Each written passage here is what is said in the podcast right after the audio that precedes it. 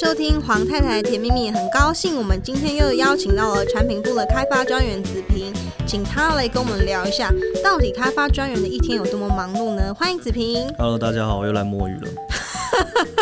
很幽默，我们这个摸鱼呢，你是摸的很认真，所以像啊，我就会很好奇，哎，你从早到晚都在忙一些什么啊？毕竟我们是不同的部门嘛。那比如说，你早上到公司第一件事是什么？是 大便喝咖啡，还是说，哎，开始开会呢？什么的？我们产品部呢，因为有分工，好，所以我们分分前段开发跟后段的采购。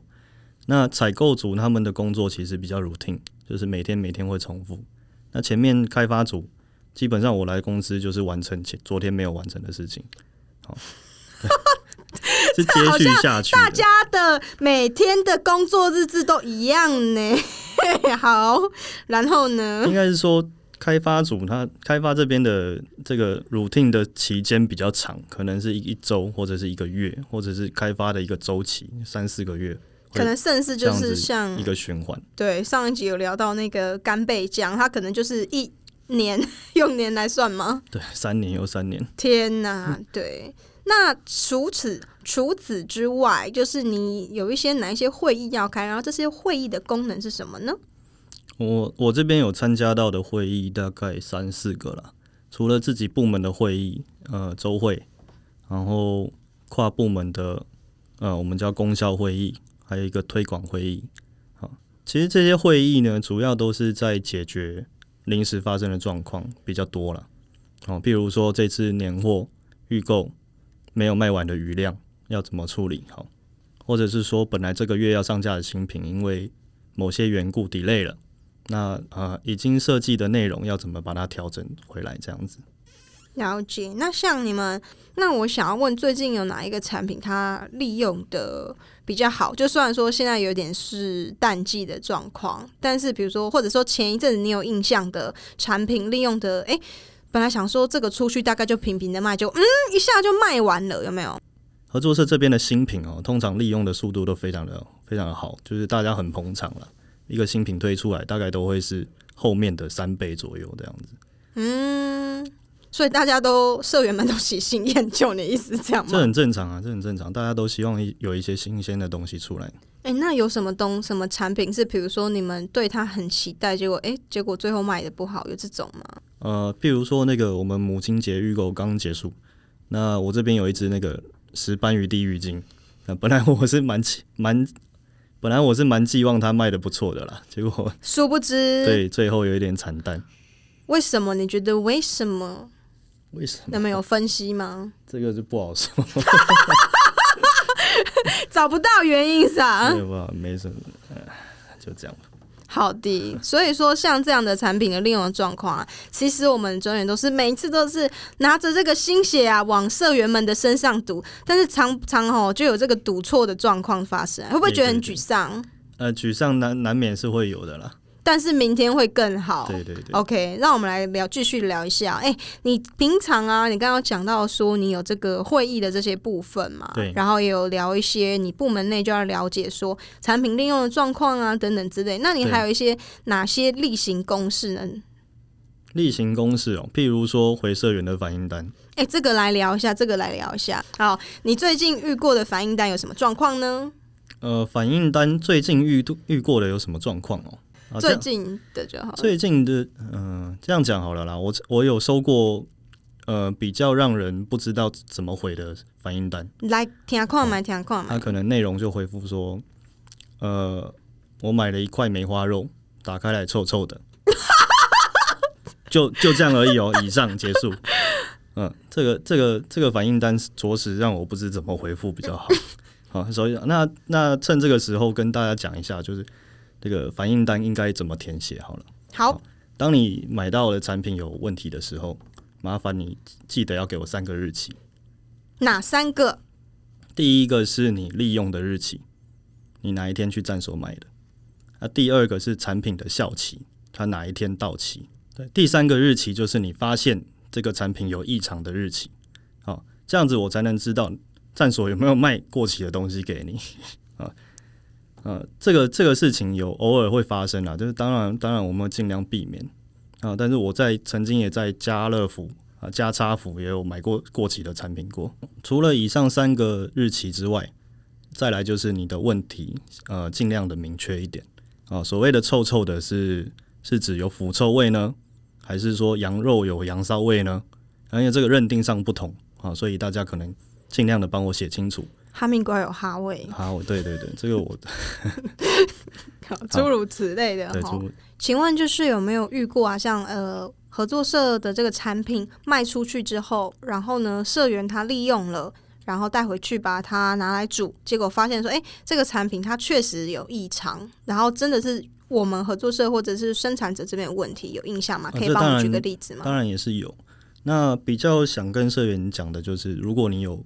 类似的煮出来的哦，或者是你还没煮你就发现这个产品怪怪的哦，希望是可以至少拍照，或者是把产品退回来，这样我们也比较好做检视哦。那这个东西在我这边比较常发生的就是野生的渔货啊，野生的渔货，因为养殖的物种我们比较可以控制它的捕捞的状况，好捞起来的时候可能都还是活的，所以它的新鲜度很一致，比较没有问题。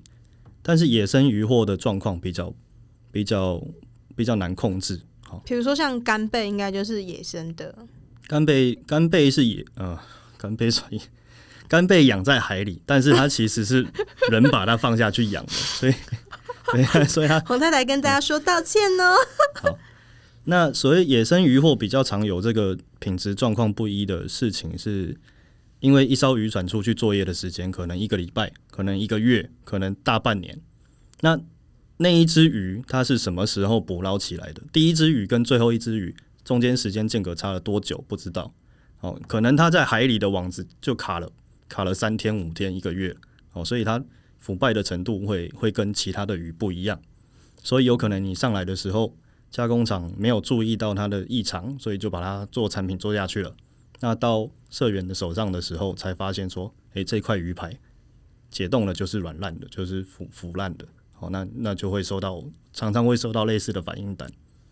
哦，所以野生的渔获比较容易碰到这样的状况。那我想要接着问，就比如说肉类呢？肉类是不是就比较不会有这种状况？肉类这种状况就很少，因为肉都是畜牧业嘛，都是人养的。了解，哎、欸，那我想要接着问啊，就是说遇到反应单这个处理的流程大概需要多久？因为有时候有些社员会说，哎、欸，我那天寄给你的啊，然后你叫我拍照，我也拍了，然后一整块肉我也寄给你啊，你们怎么都不回？好久哦。反应单处理的流程，生鲜的产品就是跟开发其实也类似啦。生生鲜的产品如果有问题，比较好判断啊，到底是闻起到底是真的是腐臭呢，还是闻起来？其实只是可能大家的认知有落差，哦，你觉得臭，我不觉得臭。那这种判断呢，其实我们会找很多人来来一起闻，好，所以大家认定这块肉没问题的话，我们才会回回收没有问题这样子。那比较需要花时间的，大概也是加工品，哦，因为有些有些时候会是异物掉进去，那你吃到异物的时候退回来，那个异物我就要去找，在工厂的哪个角落会看到它，它大概会是什么东西。那这个东西怎么会落到产品里面去？要去理清这个这个问题的原因，然后找到改善的方式，也建议给生产者，好，请他这样子做做改善。好，所以这个时间就会就会比较久。大概会多久啊？通常还是不一定要看品相。大概会多久？其实主要看对方的配合度。哈，是哦。哎、欸，这个这个不好不好不好说。嗯，好好，所以这个处理的。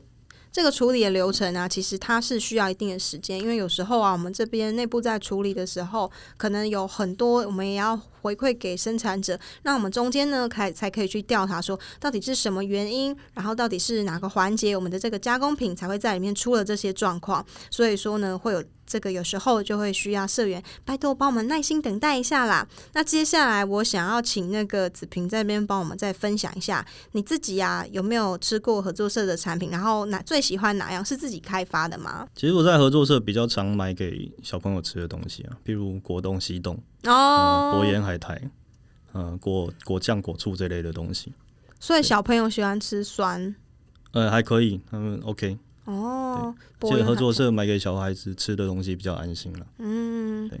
那他喜欢吃洋芋卷这些零食之类的小东西？呃，我们家还没有那么大，人家三岁而已。哦，哎、欸，小三岁的时候，他可以吃一些什么东西啊？三岁哦，其实我们家的喂食的状况可能比较特别一点，就是除了喝奶之外，再来就是跟大人一起吃饭。嗯哼，对对对，所以我们就是把食物剪得比较碎，然后加一点汤，也不会特别煮十倍粥是那那那样那样子的副食品，也不会把它打碎。所以像洋芋这种，就怕它太脆，是不是？洋芋片没办法啦，因为那个会噎到。哦，那果冻比较软 Q 就还 OK 这样子。果冻就是你要把它搅碎啊，或者吸冻那种，明显它就是会碎，可以吞得下去的，这个没问题。那他现在是会讲话的状态啊？对。那他吃完之后，他会称赞好吃吗？会啊，会啊。哦。所以说这个东西算是他平常喜欢吃的东西，嗯，对。然后你最常买，对，比较常买给就是小朋友的东西。哦，为了小朋友才会尽量去买。哎，那你自己啊，来聊一聊，就是你第一个开发，你有印象第一个开发的产品是什么吗？我到合作社之后，就是一开始当然是习惯作业的流程嘛，多多少都有经经手一些前面开发到一半的的产品。对，那自己从头开发到尾的。第一个系列是那个台湾牛的系列啊，是你哦，对对对，超好吃的哎！我我去找，再让我来分享一下那个台湾牛，我有一个感想要分享。所以那个牛的那个肉片也是台湾牛肉片，也是你是不是？对对对。好，我想要分享一下那个黄太太的料理时间哦，就是。嗯现在我们不是有那个有机猴头菇嘛？干的，然后我就会把有机猴头菇，然后跟洋葱，然后一点姜片，全部都把它丢到水里面去熬出那个汤，然后我会加那个一些柴鱼片这样子，然后把它那个汤熬出来之后，接下来啊，那个那个汤跟肉比大概就是真的跟那个台南的那个牛肉汤的比例是差不多的，你就是肉整个就给它下去，不要客气，然后水就是刚刚好淹过。那个牛肉片就可以了，然后这时候水就把那个火就把它关掉，好，然后你就这样把它焖着一下下，那个牛肉片非常的嫩，而且整个就是牛肉汤那个精华都在里面，然后那个猴头菇真的是有画龙点睛的效果，它让整个那个汤头啊感觉又提升了一个 level，有一种很深邃的味道，所以呢，我觉得这个还是归功于我们这个台湾牛开发好，掌声鼓励，谢谢谢谢。哎，那你怎么找？你这个开发了多久？呃，台湾牛这个产品的开发其实。不算太久，那因为它也是生鲜产品嘛，比较简单一点。那这个生产者呢，就是其实就是以前有配合过哦，也跟他有保持有联系了。好、哦，所以台湾牛是这样子来的。好，我们子平哥哥从其他地方把它挖过来的。对，但是台湾牛这个产品，我觉得真的很棒，因为我们要多吃一些哦，台湾的牛，这个很好。来，所以说这个台湾牛啊，来麻烦这个子平这边帮我们介绍一下，说，哎，比如说它的肉质啊，或者它吃起来有什么跟美牛啊、澳牛啊有些有些什么不太一样的地方呢？嗯，台湾牛这件事情哦，其实有更深一点的层面可以去探讨它了，因为台湾其实并没有太多的肉牛产业。那我们知道台湾牛的品种是乳牛，啊，它是弱农业的副产物。哦，怎么说？因为乳牛生下来也会有公的母的嘛。那母的可以挤奶，公的呢？杀掉。对，就所以 所以才会变成那个，嗯，对，所以它才会变成肉牛的的的一个产业再出来这样子。所以我们是帮忙帮忙落农业去化他们不要的公牛。哦，原来如此。哎、欸，因为像现在，我觉得台湾牛这个系列开发很好，这个可以说我们这个子平哥算未卜先知啊！你看，开了台湾牛系列，再配合我们的台湾猪，我们就不用担心赛德克巴莱啊，不是啦，是那个莱克多巴胺哈，这样子的问题。哎、欸，想要在合作社呢，吃猪有猪，吃牛有牛，想要吃赤鳍低雕跟马舌蝶，哎、欸，我讲对了，好棒，我 给自己掌声鼓励。这边全部都有，好不好？重点是我们要支持台湾，然后支持台湾本土的小农以及我们的生产业者养殖业者，这个非常的重要。嗯，那今天呢，非常谢谢子平跟我们分享这么多的知识，我们也了解到他一天真的是非常的辛苦。那谢谢他帮我们开发这么多更好的产品，谢谢子平，谢谢大家，谢谢。黄太太的甜蜜蜜，我们下次见喽，拜拜。